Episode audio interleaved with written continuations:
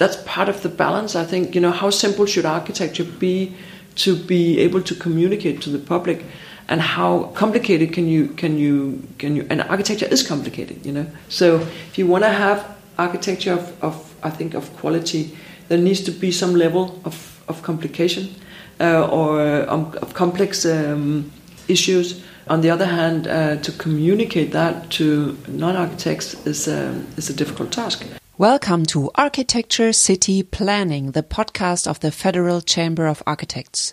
This is the 11th episode. Today in English because we look beyond the borders of Germany towards Copenhagen. The successful Danish architect Dorte Mandrup has an office there with around 70 employees. The office is located in a backyard in the middle of the city, not far from the main train station. It is an open plan office in which glass walls separate meeting rooms with flat screens for presentations. There is an open kitchen and a model making workshop with a 3D printer and all the tools that make a model maker's heart beat faster. I thought that's what an architectural office has to look like. Many models were on the shelves and created a great atmosphere as little works of art. And what also struck me most was that there was no reception or registration. I just walked in, stood in the middle of the work process among people, and was greeted very nicely by the first person who just came by. And that was special in Copenhagen anyway. The Danes are very warm and have an extremely positive aura. Just the right place to find out what a good city with good spaces should look like in a crisis. And anyway, my name is Kerstin Kuhnekath, and before we start, I would like to mention that Dorte Mandrup Architecture has just won the competition for the Exile Museum Berlin at Anhalter Bahnhof. We congratulate to it. So let's begin. I started with a quote about her in connection with the Aedes Architecture Forum exhibition Human Nature. Dorte Mandrup is not interested in designing iconic buildings that stand for themselves, but buildings that communicate with their surroundings yes. socially and ecologically. this referred to your architecture in nature, I guess, yes. like in, in Greenland and um, like the project The yes. Whale in Norway. But today we're talking about the city. Yes. So architecture is often a status symbol or an object of prestige, mm -hmm. um, especially for companies. Mm -hmm. It seems to be particularly about standing out and making statements. Do you think that there will be a change in the way we think about architecture as part of the environment rather than as an iconic that stands out from the crowd? Well, I think that um, uh, to me, the icons uh, cannot be separated from the context. I think, in a way, the uh, the notion of icons standing alone is not interesting. It's uh, pure objects, uh, and I think that what is really interesting is both, you know, creating icons, but icons that are in a dialogue with the surroundings and or their context. So they they need to have some kind of contextual relation and I think that they also have to.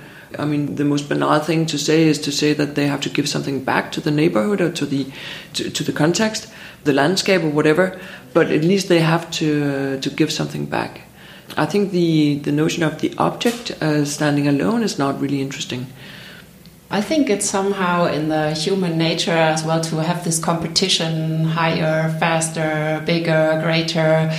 Do we think we need that? Right now, there seems to be a, a demand that architecture needs to somehow be relating to the neighborhood. The year of 2000, 2010, everybody was very interested in, in the icon, the, the standalone icon, and the and, and probably also in, in the surprising and in, in thinking, you know, why not? Uh, let's do this. You know, this kind of, in a way, very. Um, also um, uh, maybe a, a little uh, immature way of looking at the at this uh, at the urban context. I think because the since architecture is obviously standing for a long time, it has to relate over time to to the to the texture of the city. So so, but there, has been a, a, great interest in in this uh, these kind of wow um, objects, and I, I think that's not that's kind of um, doesn't seem to be so interesting anymore. Yeah, the times are changing. Yes. even i mean it's maybe we can compare it to the big cars Yes. like somehow the suvs just have been Yes. the greatest thing and now you are kind of uh, from yesterday if you still need to try It's, it's it to- becoming a little vulgar in a way to to become fastest and highest and and uh, and largest and uh, and most um, impressive. I think that's um, with the with the complications of, of the world today, uh, both politically and and uh, with the climate uh, change. Uh, it, it's not uh, good. It's not in good taste anymore to have a big uh, SUV. yeah so what would you say is the most important task of architecture nowadays I think it's a very complicated task. I think there's um, uh, with the way we work in the office or the way we think in the office is that everything is contextual. That you have to to dig into the premises or the conditions of wherever you work, and in a way try to understand the the very sometimes very complicated matters that are that is around a building, and go from there. I think it's a very sort of it has to be complicated, of course. And if you talk about sustainability, sustainability is not there's not one answer every time you build. There's a different answers uh, depending on where, where you are and where what the task is. And so so I think that architects needs to be much more nuanced in their way of working. That you you actually um, tap into. To, to the problems and the conditions uh, of where you are, and then you, you, you take it from there, and then you have to take it, uh, you know, very seriously all the way through. Um, it, depending on uh, where you are, one material or one way of one method of building could be the most sustainable way, but it could also be the least sustainable. So it, it's all depending on a lot of complicated matters, and you need to understand those, and you need to have the knowledge to um, to take the right choices. I was thinking about exporting architecture. Yes. When I was um, a student, architecture student, I worked in an office in Cologne and I was designing for a city in China, but I've never been there. It was a big Yeah. project, and the only guy who went there was the project manager. Yes. So, um, do you think this kind of export without um, thinking about or, or knowing anything about the the, the, the city um, far away is over? I'm not sure that being there gives you the understanding of the place. Just to turn it around, the, the that way of thinking is that I, I'm not sure that that you need to be situated in the place to be able to design for the place, but you need to take the, the situation around the place very seriously, and you need to have the knowledge. You need to have big ears to uh, to understand what's going on. So in that sense, I think the the iconic uh, buildings. I mean, some architecture firms has um, been very su- su- successful in doing objects that you that that is signature uh, uh, objects, and you know uh, wherever they are in the world, you know that this is the office that did it, and and it, and to me that has always been a little bit stupid, to be honest. I think that's you, you know you you- cannot make an answer to a problem that you don't even that you're not even trying to to understand. Some of them are so famous. Um, the cities need the landmarks, don't you think? I mean, Well, yeah, yeah I think cities uh, needs uh, landmarks, and they also need uh, city fabric. They need there's a lot of um, layers of the city that needs to be there to make a good urban uh, situation. And also the icons are important, but I think the icons needs to be um, part of the place. So I think you know going to Venice or going to any of the other cities in the world that we love, uh, which is which also has wonderful iconic buildings. I wouldn't miss out on that, and I think that icons are also important, but they need to have some kind of relationship. Otherwise, they look you know foreign and and um, or they feel foreign. They feel irrelevant. okay, let's come back to the uh, space during the crisis or um, what uh, the thinking about the space. Um, can we imagine new spaces now? Um, do you think we need new kind of spaces like uh, multifunctional buildings, like not using too much space for living here, working here, doing this there, but just get, put it together maybe in, in mixed buildings Yes. and then a mixed use buildings, and then we have more space for for the um, I don't know enjoyment or for the, Well, I think we, we need to understand that you know since the the, the population of the world is uh, is escalating enormously, and I think that we need to understand that the, the quality of space is more important than the the quantity, of course. So so the making the cities much more compact is a need that we need to uh, address. Uh, and I think that you know if you are in New York, you could go uh, you can go to a hairdresser at the third floor in some parts of the city and I think that's uh, you know trying to stack the city and the the public um, the things that are publicly addressed is a need that you need to and then you need to understand how to do that.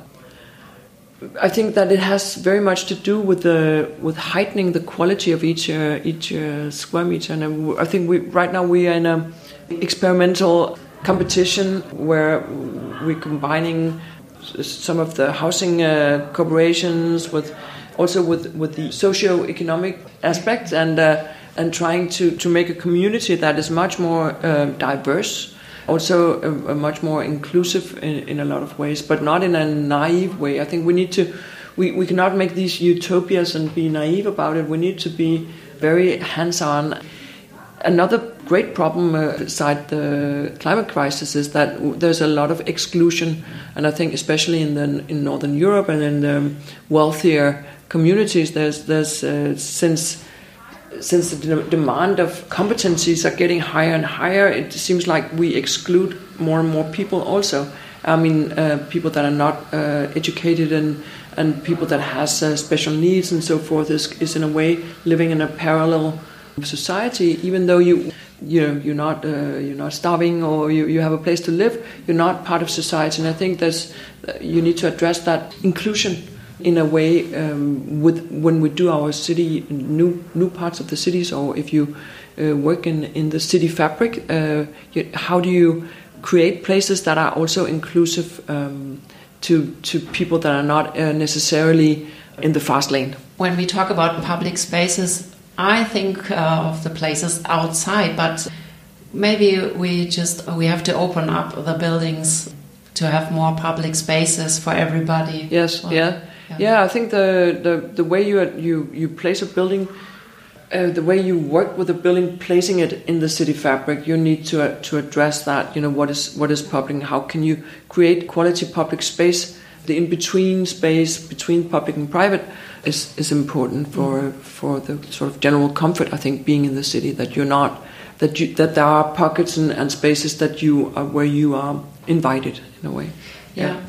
Some of your designs are more or less like building landscapes. Mm-hmm. They are uh, not only usable from the inside mm-hmm. and viewable from the outside, but they create a new landscape. They are accessible, mm-hmm. like the fifth facade, the roof. Mm-hmm. Uh, it's just usable for yes. everybody. Do you think this is also a good model for the city? I, I mean, I've seen this in uh, landscape. Yes, it's mainly in the landscapes yeah. we've been doing it, and uh, it, it's, it has to uh, be relevant, I think, because if people should move to the fifth floor, it really has to be attractive and it has to be natural to move up there. So sometimes it's uh, it's not relevant to do it in the city. It has to be in in some of the landscapes we've been working like uh, the whale.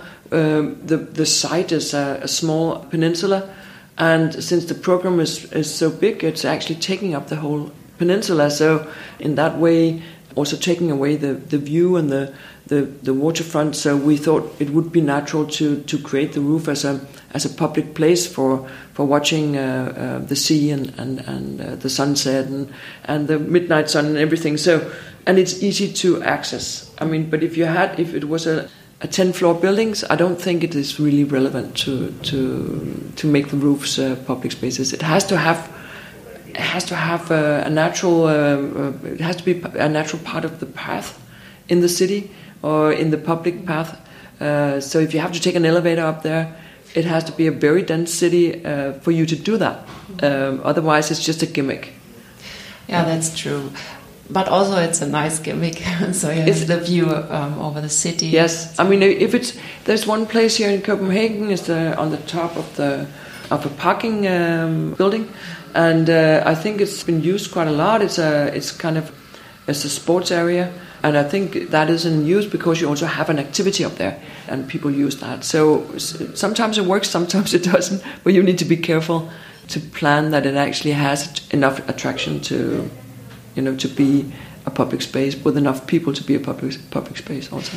Yeah, Yeah. yeah. I'm curious how it will develop because it's a big theme. Yes. Also in Berlin, I mean, that's a really a dense uh, city. The density is Yes. uh, big, and people are coming and coming and Yes. moving into Berlin. So we think about uh, using Yeah. the roofs, but not only private, maybe. And so it's Yes. it's uh, Yeah, it's a, it's it's interesting, and, and and I think the main question is how do you make quality space that is inviting and and friendly and and public? And I think what you actually have in Berlin is an amazing amount of green.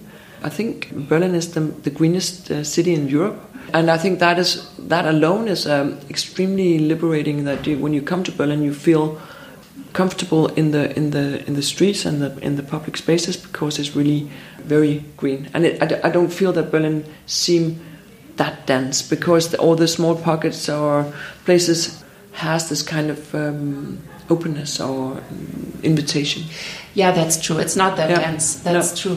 But we are worried uh, Yeah. because um, there, are, I don't know how many thousand people move there every year. So there has to be a solution. Yes. And I was just thinking about the scale because you said it's a very, it's the greenest city. That's Mm-hmm. true. But uh, sometimes you have to move very uh, long way to get to the park. Yes, yes. because the streets are huge as well. Yes. And um, it's not livable in every corner. No. not like Copenhagen, No, but no. Copenhagen, of course, is much smaller. Yes. You have only 630,000 Yes, in, in this small Copenhagen area. Yeah, uh, okay. yeah, yeah. It- it- It's it's a. I think you you you call, talk about larger Copenhagen. It's a, a bit bigger, but of course it's it's a small city. And you you can almost go from one end to the other on a bike Yeah. uh, without you know straining yourself. Uh, that's true. Yeah, and in Berlin, you just, you, I mean, you can do it. I know people who do it, but, um, well, you really uh, have to ride like for an hour Yes. to get from the one Yes. side to the other. So Yes. it- it- we cannot do it. Can only small cities be livable or being designed and planned for a human scale? Well, I think it's a, it's very much about neighborhoods, and I think it has to do with the, like the quality of space in each neighborhood. I live in Nørrebro, which is a neighborhood in Copenhagen, and even that neighborhood is divided into uh, you know different neighborhoods, and I think that's usually when I when I move around Copenhagen, and I think that's that uh, counts for every city in the world is that you would move from your home to your work to your friends, and it's actually in a quite small uh, area, and of course within that uh, area that you you live and work and visit your friends, there should be uh, everything that's needed f- for a livable city. And I, I, I think that the green space is important. I think the the balconies are important. I think there's a lot of uh, the way the streets are designed is important. And I think you, you know the number of facilities, of course, uh, um, restaurants and cafes and places where you can buy your food and so forth. All these uh, things count uh, for for livability, but I don't think the this the in this case size doesn't matter uh, that much because the sometimes you know if you go to New York and you have to go to Central Park to to to actually get a, a, green space and it's an enormous and amazing uh, space to have in a city but you know you would much sometimes when you know you would much rather like that there's a small pocket park around the corner where you could sit and, and I think that's uh, that's in the small scale in, or in the smaller scale of the neighborhoods that it's important to to create this uh, livability Yesterday, I went to the Danish Architecture Center, Yes. and there was a button, uh, and it was written, "God is in the detail." yes so that's Yeah, it. In the yes, end, yeah. yeah. This is uh, thinking um, out of the human scale. Yes. What you're saying. Yeah, and I think that, that we, we, we need to, uh, well, now, uh, to get back to that sort of experimental process that we're going through with the, um, with the housing corporation about you know livability in the in the creating new neighborhoods.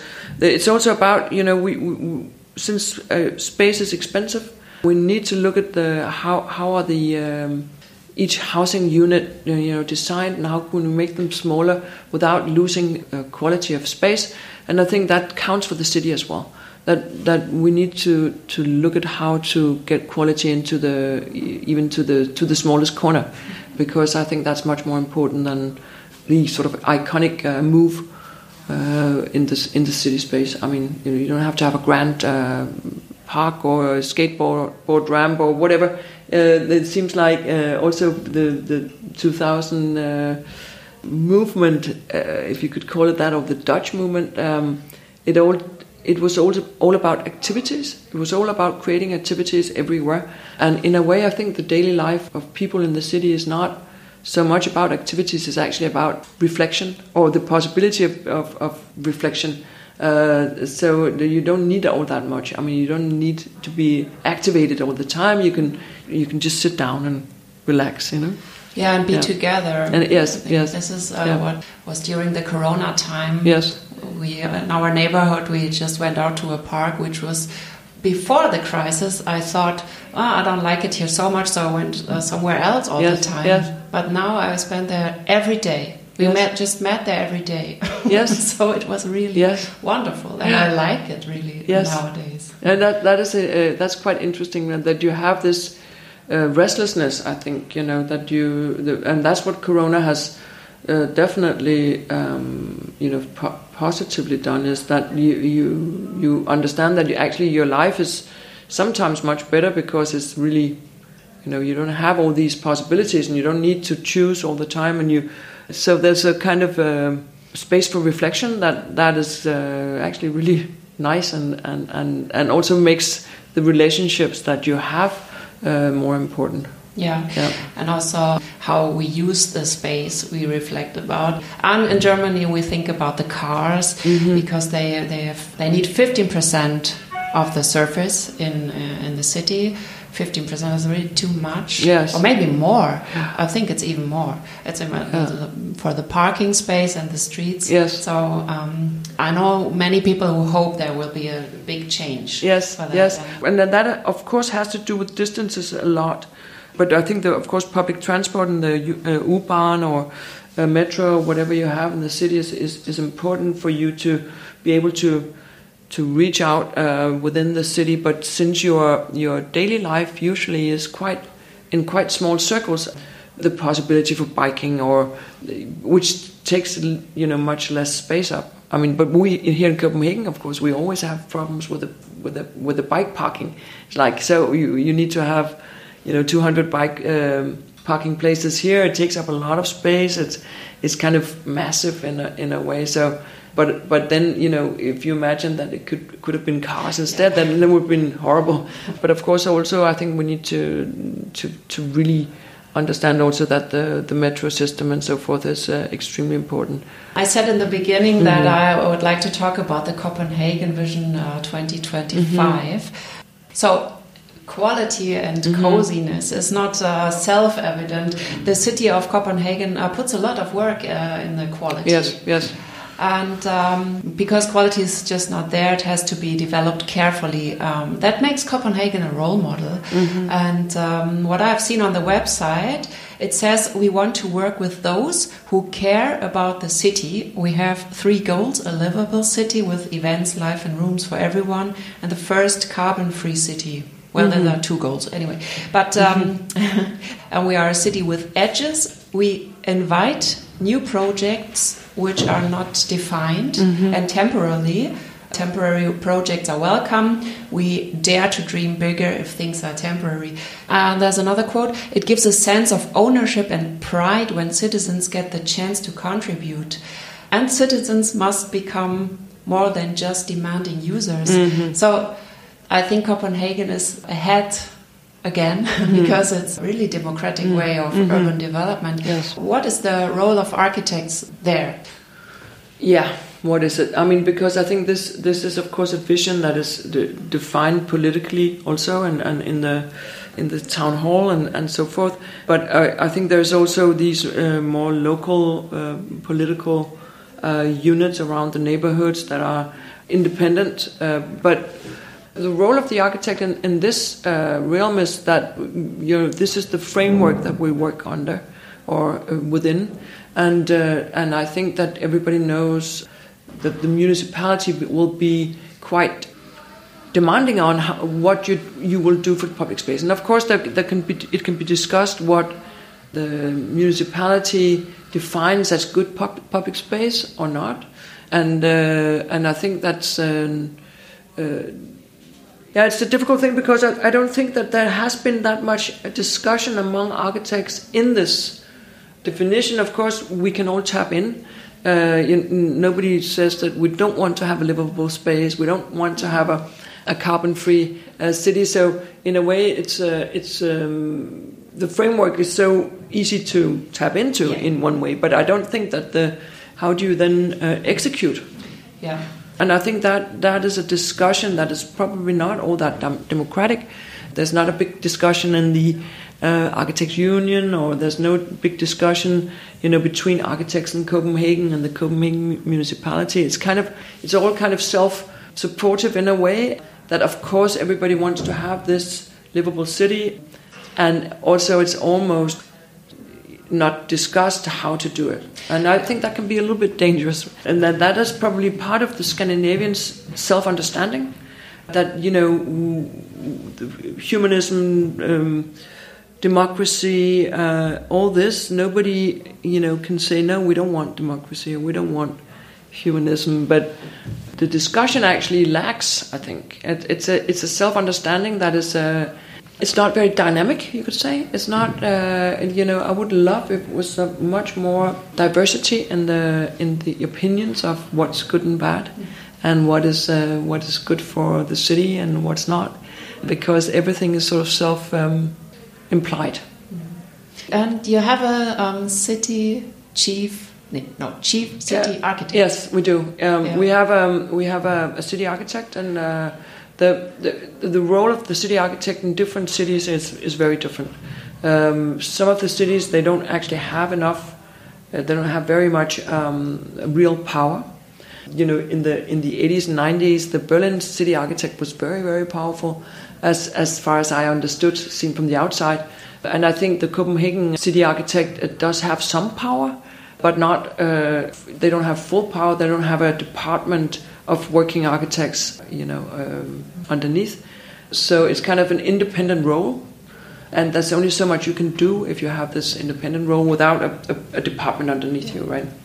But of course, the city architect has uh, has say in different issues, and um, and also. So I think it's a very important role, but I would like it to have much more power.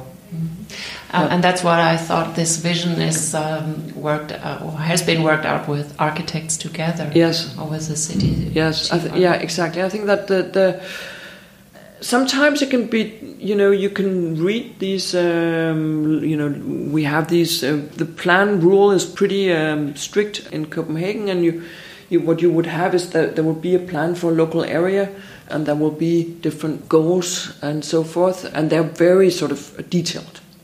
And sometimes you think, you know, why has this not been discussed? Whether this is good or bad, or uh, you know, why is it not out for public debate in a much more sort of um, elaborated way? Seems like the debate on city questions is not. It's only on the surface, uh, but it, you know, the the real decisions are not in a public debate.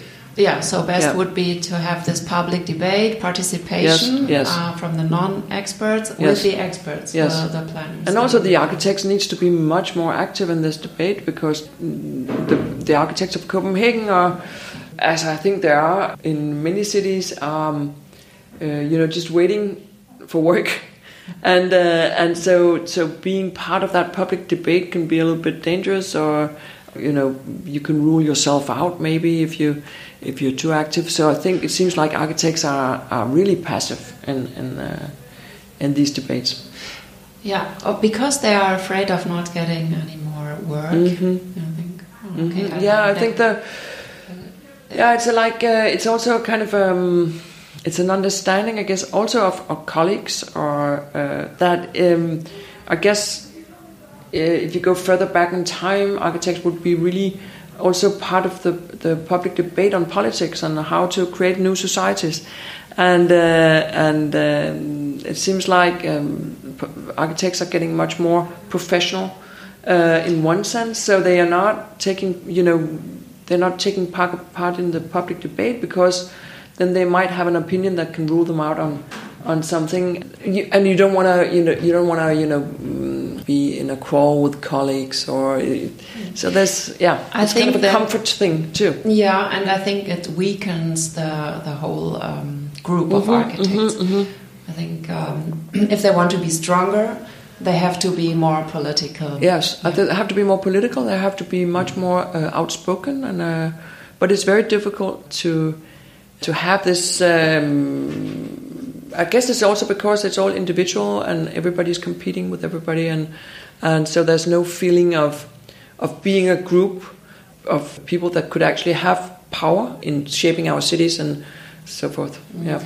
Yeah, maybe that's still the problem with the iconic thinking. Yes, yes, yes. You can say it's, it's that is the iconic thinking is part of that uh, thinking. I mean, right now we have uh, one of the things that I've been uh, involved in, and uh, and I'm still pretty um, uh, surprised that we have this uh, UNESCO. Not not UNESCO heritage, but there's a, a heritage building from the from the 70s, a, a, a brutalist building uh, the Viking uh, ship uh, museum, and and um, there's been some political trick, you could almost say, to delist this building to get it torn down to build a new uh, museum. And the Chamber of Architects, and uh, I think also the community of architects, has been surprisingly passive about this. And to be honest, that was to me really surprising. You cannot collect a group of you know a big group of architects. I mean of course there's many people that are against this are also speaking against it but but the whole feeling of the community standing you know saying no we, you can't do this. This is heritage. This is you know an important building. The main group of architects has been pretty passive about this and maybe because they don't care i don't know or maybe because they're you know waiting for competition for them to uh, attend i don't know so i think that's pretty um, yeah, it's, it, to me that was very surprising that you could not even, you know, there was no feeling of strength in the architecture community fighting against this building, but because it didn't have to do with their people's sort of personal office life, it was like, so you know, who cares?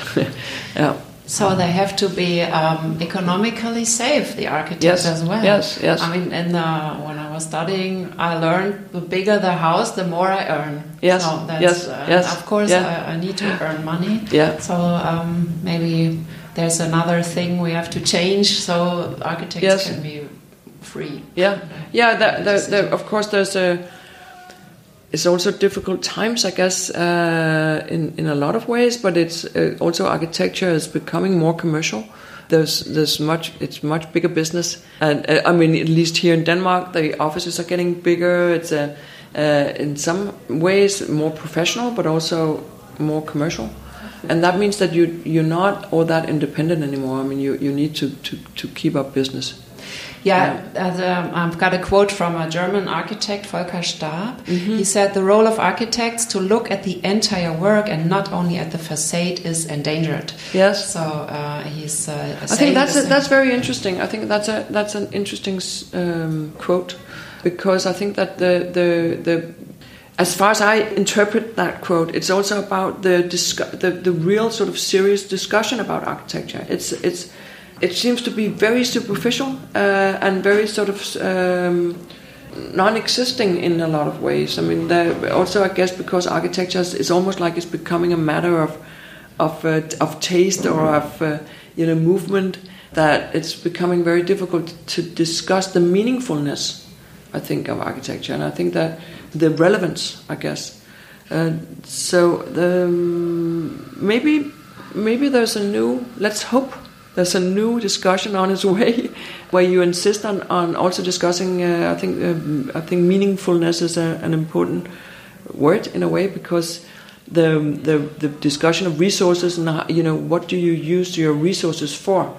Is it is it is this necessary? I mean that it has to have a necessity uh, in a way and it's not just um, well we, now I'm changing the subject in a way but uh, when we did the the Mies van der Rohe uh, last time I was a, I was head of the jury, and, and the discussion was very much on on necessity. Uh, and since, uh, of course, you could evaluate architecture on being beautiful objects or uh, you know um, appealing aesthetically, uh, which is of course architecture has to be appealing aesthetically, and that has to be you know coherent in a lot of ways. But but that's not you know there's not enough to evaluate ten beautiful projects against each other to say which is most beautiful. and it, it has to have much more necessity, and and, uh, and it seemed to be a very uniform opinion in the jury that um, your necessity was a was a key word. So maybe we have to rethink uh, competitions. yes, yes, maybe uh, it, it's. Uh, I think the competitions are. Uh, well, we do a lot of competitions. Last year we did 15 uh, competitions, and, and and sometimes it's very difficult to find your way in the importance of you know what is the most important thing here? What is the importance of this building? Uh, not only for the user or for the for the client but also for the for the city because it's uh, it's not really well defined. Um, seems like also clients are, are searching for importance. Yeah. Yeah. And i think uh, also the public is mm -hmm. really more interested the TV uh, Sender mm-hmm. Arte mm-hmm. Uh, is, is, showing a lot of architecture documentaries. Mm-hmm. I think there was one about you as well. Really? Okay. Yeah, I think no? so. And on Arte, yeah. yeah. a documentation. Oh, okay, yes, yeah. Yeah, and now there's one about yeah. um, building um, building the city new, like the dense city, yes, and yeah. using the roofs, like six parts of uh, documentation. Uh-huh maybe this is uh, good for architecture yeah. and for architects that this is um, that it becomes more relevant for yes. even for the uh, yeah. uh, non-experts. Yes, I think that's it. That's I mean because I think the the the like the, the Dutch wave in a way what they what they did positively was to make a, the public interested. I, I, suddenly the public could tap into architecture, saying, "Okay, this is fun," or "I like this building because I can relate to it," or it's a it's a fun joke or it's a it's doing something for my you know for my daily life. So this kind of uh, popular part of the Dutch um, movement, I think, was putting architecture on on a possibility possible dialogue uh, between non-architects. On the other hand, it also made it very simple. That you know, and, and that's that's part of the balance. I think you know how simple should architecture be to be able to communicate to the public and how complicated can you can you can you and architecture is complicated you know so if you want to have architecture of, of i think of quality there needs to be some level of, of complication uh, or um, of complex um, issues uh, on the other hand, uh, to communicate that to uh, non-architects is um, is a difficult task. So, on one hand, the, the Dutch way was was was opening up, um, making architecture interesting again somehow for the public. On the other hand, it was also making it much more, much less uh, nuanced. Uh, so maybe uh, maybe we, we should get you know back to a little more nuance, but also remember to, to keep the public in in the discussion. Yeah. What is your personal uh, wish? Um, how the position of architects changes, maybe through this um, crisis or whatever? what is your dream? How mm -hmm. architects can act?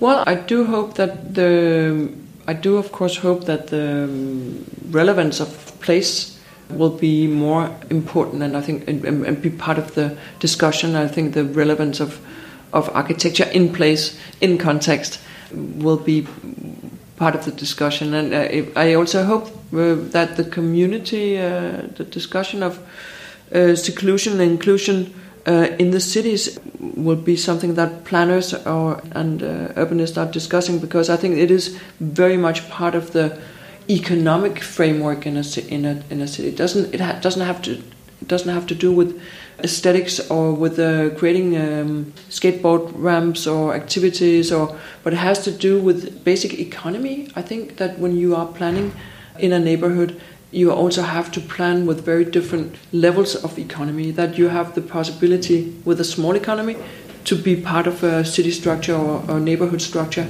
Because right now, I think that what is happening is that you are creating livable cities. I mean, at least here in Copenhagen, you're creating livable um, new uh, neighborhoods, but without thinking of the whole underlying structure of different social uh, levels and different economies and different. So it becomes, in a way, a Tivoli.